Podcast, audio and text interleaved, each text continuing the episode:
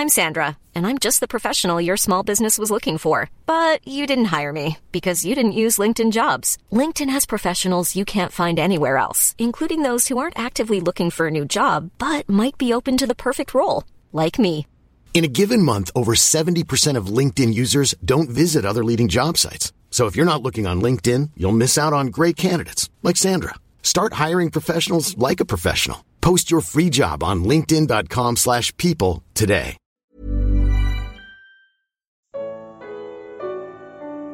Deus perdoa independente do tamanho do pecado. Evangelho de Lucas. Comentário de Mari Persona. Um fariseu convida Jesus para uma refeição, e enquanto ele está à mesa, uma prostituta entra na casa com um frasco cheio de perfume e, prostrada aos pés de Jesus, começa a chorar. Suas lágrimas molham seus pés e ela os seca com seus cabelos, beijando-os e derramando perfume sobre eles. O fariseu indignado pensa consigo: se este homem fosse profeta, saberia quem nele está tocando e que tipo de mulher ela é, uma pecadora. Jesus conhece os pensamentos do fariseu e decide levar a questão à sua consciência contando uma parábola. Dois homens deviam a um certo credor. Um lhe devia 500 denários e outro 50. Nenhum dos dois tinha com que pagar. Por isso perdoou a dívida a ambos. Qual deles o amará mais? O fariseu responde: Suponho que aquele a quem foi perdoada a dívida maior. A resposta está correta, mas será que a sua consciência foi alcançada? Aos olhos de Deus, o fariseu e a prostituta estão igualmente falidos. Ele pode até dever pouco e ela muito, mas Deus oferece a ambos o perdão independente da dívida. Aparentemente, apenas a prostituta tem a convicção de sua dívida ter sido quitada. O fariseu nem sequer se deu conta do quanto deve para Deus.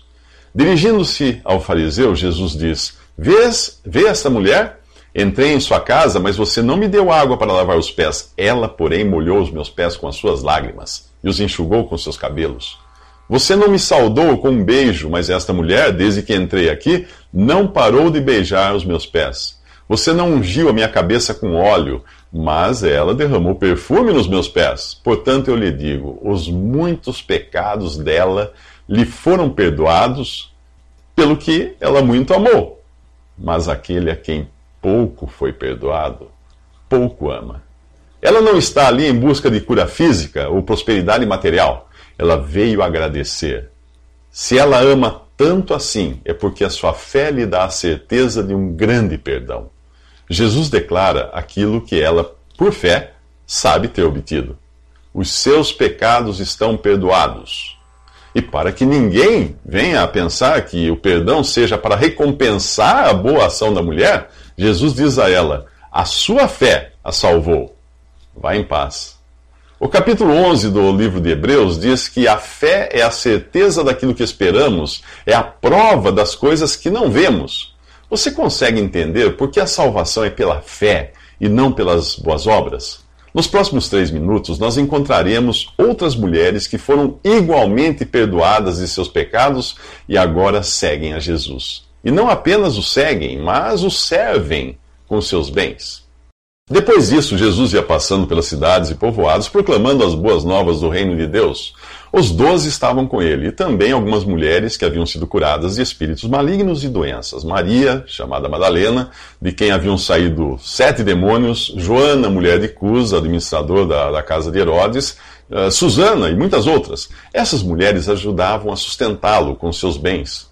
No capítulo anterior, uma mulher amou muito por ter sido muito perdoada. Aqui, essas mulheres ajudam Jesus com seus bens porque foram libertadas de doenças e espíritos malignos. Percebe a ordem das coisas? Foi depois de terem sido perdoadas, curadas, libertadas, que essas mulheres passaram a adorar e a servir a Jesus. Não ao contrário.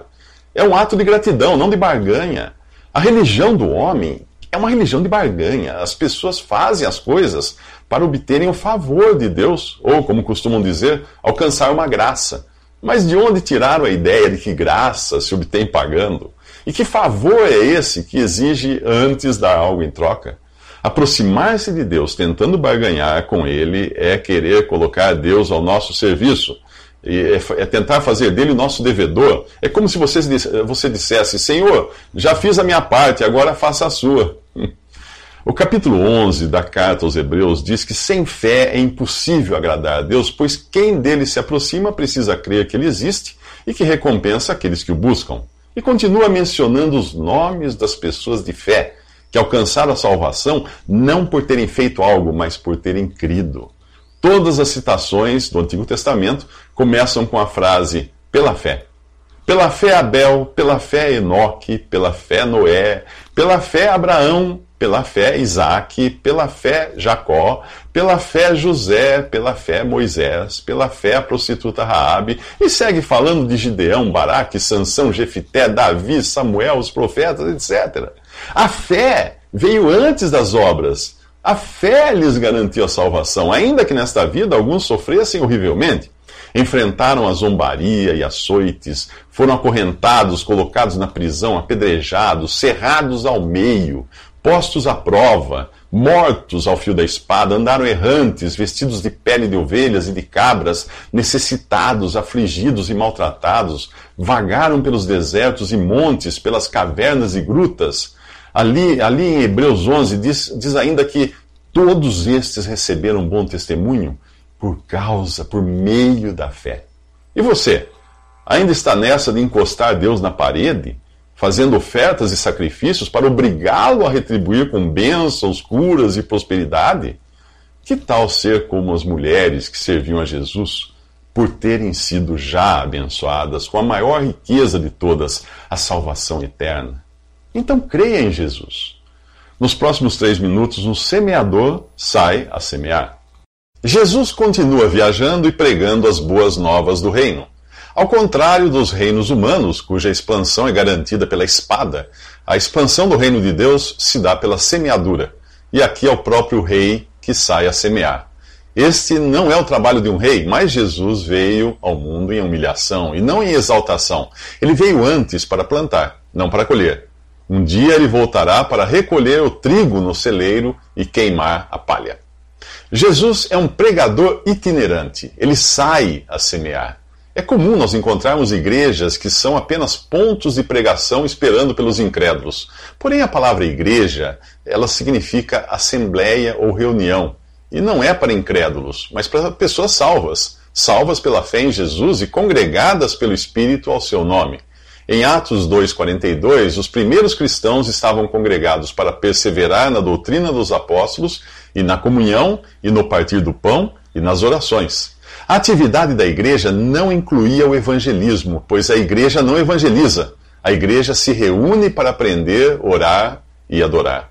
Quem evangeliza é o crente, individualmente, em especial os que têm o dom de evangelista. Estes saem como Jesus saiu, levando a preciosa semente. Os convertidos são então reunidos pelo Espírito, e os que têm o dom de pastor os exortam a permanecerem no Senhor, e os que têm o dom de mestre ou doutor entram em cena para ensiná-los e edificá-los. Uma belíssima, uma belíssima representação disso você encontra no capítulo 11 de Atos. Leia lá.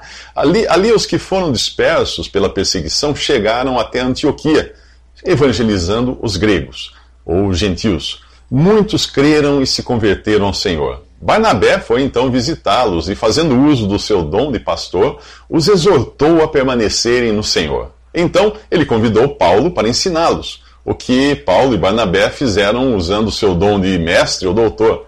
Em Antioquia, eles foram chamados pela primeira vez de cristãos. Isso nos leva a uma questão de suma importância: como aqueles que creem em Jesus devem ser chamados? O termo cristão aparece mais duas vezes no Novo Testamento. Em Atos 26, o rei Agripa argumenta que Paulo quer fazer dele um cristão.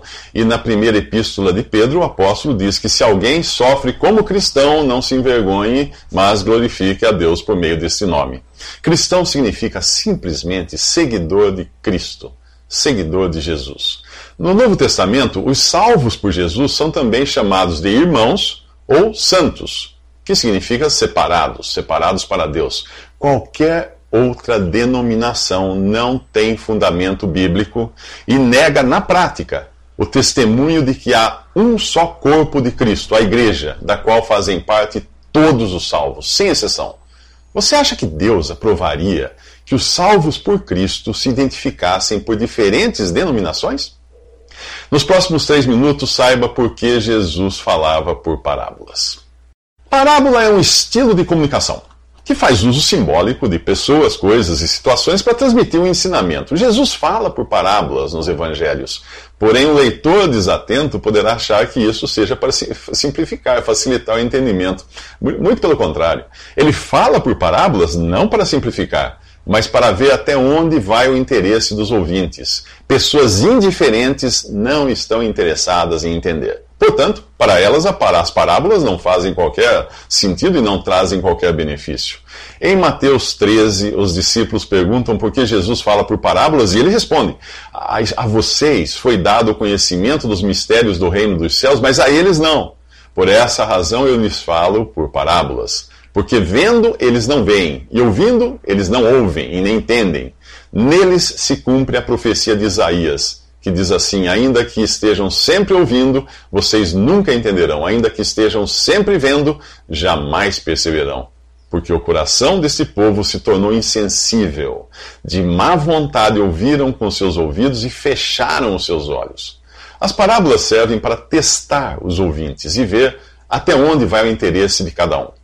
Os indiferentes ouvem e não entendem. Os interessados pedem uma explicação. Ao comentar esta mesma parábola do semeador, o evangelista Marcos diz no seu evangelho que quando Jesus ficou sozinho, os doze e os outros que estavam ao seu redor lhe fizeram perguntas acerca das parábolas. O semeador é Jesus e a semente é a palavra de Deus, aqui em Lucas. O campo é o mundo e se ele precisa ser semeado é porque ainda não dá fruto para Deus. A terra pode estar até arada, mas de nada serve sem a preciosa semente. E o dono do campo já não tem ilusão de colher algo ali, a menos que seja semeado. Jesus, Deus, tentou encontrar no homem algum fruto e não achou. Nem mesmo Israel, um povo privilegiado por Deus. Aqui o Senhor começa algo novo no mundo, a partir da terra virgem. Apesar desta parábola, que aparece em três evangelhos, ser muito usada para o evangelismo, repare que existem diferenças sutis em sua aplicação. Em Mateus, a semente é a palavra do reino, em Mateus 13. Em Lucas, aqui, é a palavra de Deus. Portanto, em Mateus, ela é dirigida aos que estão no reino, que dão frutos, mas em proporções diferentes. Em Lucas, os frutos são de um só tipo, a conversão. Em Mateus, o que entende a palavra dá fruto. Em Lucas, é o que crê na palavra. Porém, em todos os casos, é a qualidade do solo e as circunstâncias que fazem a diferença, tanto para o crente, no modo como recebe a palavra no, no, seu dia a dia, como para o incrédulo, que a recebe pela primeira vez. A questão aqui é de responsabilidade do homem, já que a semente é perfeita. Nos próximos três minutos, saiba o que pode interferir no resultado da semeadura.